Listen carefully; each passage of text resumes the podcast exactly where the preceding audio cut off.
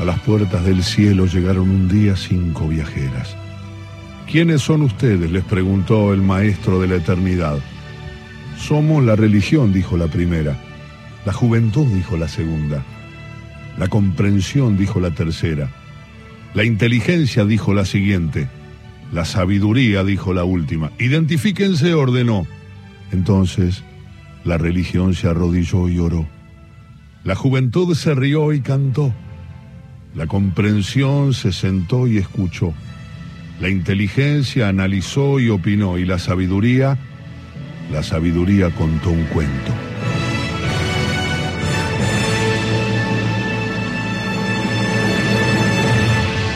De Roberto Fontana Rosa, el 8 era Moacir. El que tiró la primera piedra fue Ricardo apenas después de haberse ido el tipo. Che, ¿quién es este coso? No sé, contestó el zorro. ¿No es amigo tuyo? No, mío no. Es amigo del colifa, aportó el pitufo certero, interrumpiendo una conversación que sostenía con una rubia de rulos de la mesa vecina. Tenía eso el pitufo. Podía mantener varias conversaciones a la vez, quizá porque no le gustaba verse marginado de ninguna, estaba en todas. En eso llegó el colifa. Che, le preguntó Ricardo. ¿El flaco ese que se fue es amigo tuyo? ¿Qué flaco? Frunció la cara el colifa mientras se sacaba la campera y la bufanda. El flaco ese, como le decimos ahora, el sobrecojine. Ah, no, no, yo no lo conozco. El hombre, el que se había ido, había tenido la desafortunada ocurrencia días atrás, en una de sus pocas intervenciones en la charla, de decir que manejar el último modelo de Renault era sentirse como sobrecojines. Se habían hecho todos los tarados, pero la cosa quedó registrada. Yo creí que era amigo tuyo, se rió el pitufo. Yo no lo vi en la, en la vida, no, pero lo conocí, sí, de acá, ahora. Entonces, ¿quién lo trajo? ¿Qué sé yo? Nadie sabía. Pero no era muy extraño. En el Cairo, era así. De pronto uno se encontraba sentado junto a alguien desconocido que tal vez por varios días se integraba a la mesa. Y luego desaparecía tan silenciosa y misteriosamente como había llegado. O reaparecía en alguna mesa lejana con otra gente, asimismo desconocida, y dispensaba un saludo desde allá atrás, al voleo de cortesía. Por ahí alguien se lo dejó olvidado, aventuró el zorro, ya irónico. Vaya a saber hace cuánto tiempo ha estado sentado acá ese pobre tipo. Yo creía que era amigo tuyo. Y ahora resulta que no lo juna nadie, le dice Ricardo a Belmondo. ¿Mío por qué? Ricardo frunció la nariz. No sé. Dijo, lo veo un poquito fino. El zorro captó la cosa de inmediato. Uy, muy delicado, no empiecen con eso, no se habla así, che. ¿Qué lo defendés? dijo Belmondo. Parecía ofenderse el pitufo.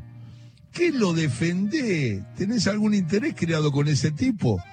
Para mí, qué sé yo, no sé. Yo no sé. Pero ¿quién, che? Pochi había llegado, enganchando las últimas palabras mientras acercaba una silla para poner la campera. El flaco alto, el sobrecojine, viste que el otro día dijo sobrecojine, pero nadie sabe quién lo trajo, no sé por qué qué sé yo, pero otra vez están con que es medio raro, qué sé yo. ¿Cuál es el problema? Siguió Belmondo. Es un buen tipo, empilcha bien, toma whisky, ¿cuál es? Eh, ¿Cómo, va a venir acá de chaleco? Dice Ricardo. Déjame de joder, de chaleco.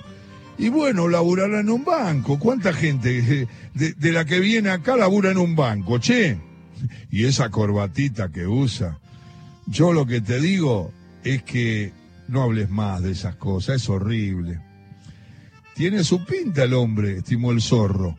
Es buen muchacho, no sean turros. Claro, el tipo en cuestión había aparecido un día en la mesa. Tal vez abandonado por algún amigo común, tal vez ingresado en la charla por medio de esas presentaciones vagas, generales. Che, un amigo de inclinaciones de cabezas cortas y distraídas, ¿viste?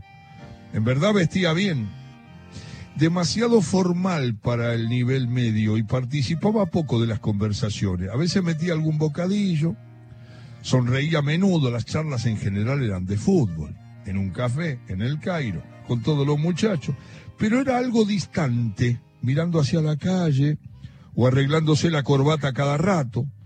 Tomó notoriedad el día que pidió un whisky y dijo blenders con una pronunciación cuidada y Moreira lo miró como si le hubiera pedido un plato asiático.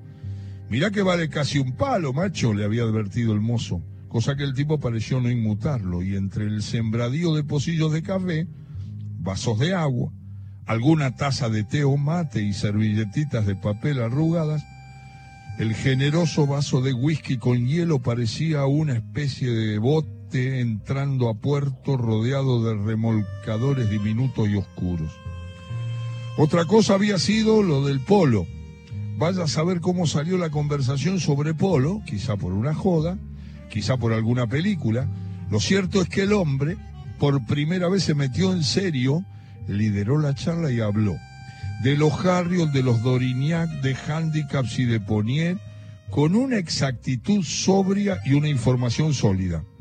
Al final, cuando ya la charla había derivado inopinadamente hacia el automovilismo, la mató.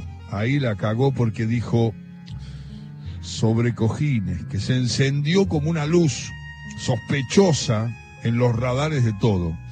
Yo no sé, advirtió Ricardo rascándose la espalda, pero vos pare, Belmondo, pará de hablar, pará, porque acá el tipo habla de una cosa y vos lo ponés en cualquier lugar. Pasó un tiempo y el parroquiano desconocido no aportó por el Cairo. El día en que apareció estaban el pitufo, Belmondo y el Pochi nada más conversando. El hombre se desprendió el impecable saco marrón oscuro eh, del traje, dijo, ¿qué tal? Se sentó medio mirando para la puerta de Sarmiento y Santa Fe, girando un poco nerviosamente el cuello como un pollo, estirando el mentón para acomodarse el cuello de la camisa. Y estaban hablando de fútbol, recordando. Y el pitufo dice, el 5, te aseguro que el 5 era Ramaciotti. Eso seguro. Sí, el 5 era Ramaciotti, no me acuerdo el 3. Dijo Belmondo aún con la mano izquierda cerrada, el pulgar arriba y los ojos entornados. Ditro, el 3 era Ditro, ¿te acordás? Aseguró Pochi. Que después fue a River, estamos hablando de argentino, sí. Estaba callado sobre cojines, el nuevo integrante de la barra del Cairo. Sí, eso después fue a River. Bueno, entonces tenemos, resumió el pitufo. Moreno, Valentino y Ditro, el 4, ese que no nos acordamos. Ramaciotti y Malazo, Canseco, Pando, Carceo, González y Ciarra, recitó de un tirón el Pochi. Pero ¿cómo mierda se llamaba ese cuatro? Pero la puta. Será. Era un nombre corto, un nombre como Suárez, Blanco. No, no, Blanco era un cuatro, pero jugó en Racing, buen jugador. Se ofuscó Belmondo, un tipo muy junado, pero muy junado, loco. Lo conocen todos, ese cuatro de argentino, che. Me muero si no lo sacamos. No me voy a acordar, no me voy a acordar. No vas a pasar como la otra vez con De la Sabia. ¿Te acordás? Yo no pude dormir en toda la noche con el negro Marcheta. Pasó una semana hasta me crucé por la calle con Rafael, me agarró del brazo y me dijo, lo único que me dijo fue, Marcheta, Marcheta la puta que lo parió. Lo dije yo y seguimos cada cual por su lado, pero había que sacarlo. Una noche a la madrugada me llamó el pelado desde Barcelona para preguntarme quién era el ocho de aquella delantera de ferro, con el cabezón Juárez, Acosta, Lugo y Garabal. Verón, cochero Verón. Pero a mí esto ya me cagó la semana, se reubicó el Pochi. Pero si hasta me acuerdo la pinta que tenías en Ardeshobel. Un bajito narigón feo era el cuatro de Argentina. Martín. No, no era Martín. No. Martín era de Chacarite, después fue. No, bajito narigón feo.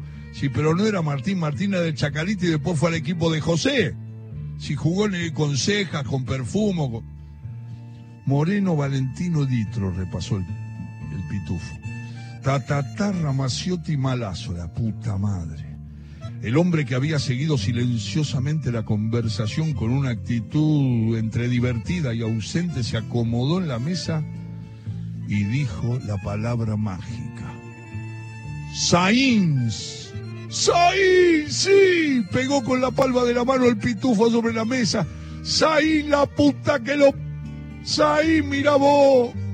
Lo tenía en la punta de la lengua, claro, te decía que era un nombre corto. Pero a mí me salía Suárez, Murú, Aguirre, que es. No, Murú era el de Racing, marcador de punta también grande. Y que el tipo continuó envalentonado por la situación. Sainz, sin ufanarse demasiado por su aporte. Después fue a River, Sainz, Cap y Baraca. Claro, exactamente, que arriba jugaba Domingo Pérez, un uruguayo que era rapidísimo. No, no, corrigió sobre Cojines. Domingo Pérez anterior, es de la época de Pepillo. El 9 es español que trajo River. ¿Te acordás, Pepillo? ¿Te acordás?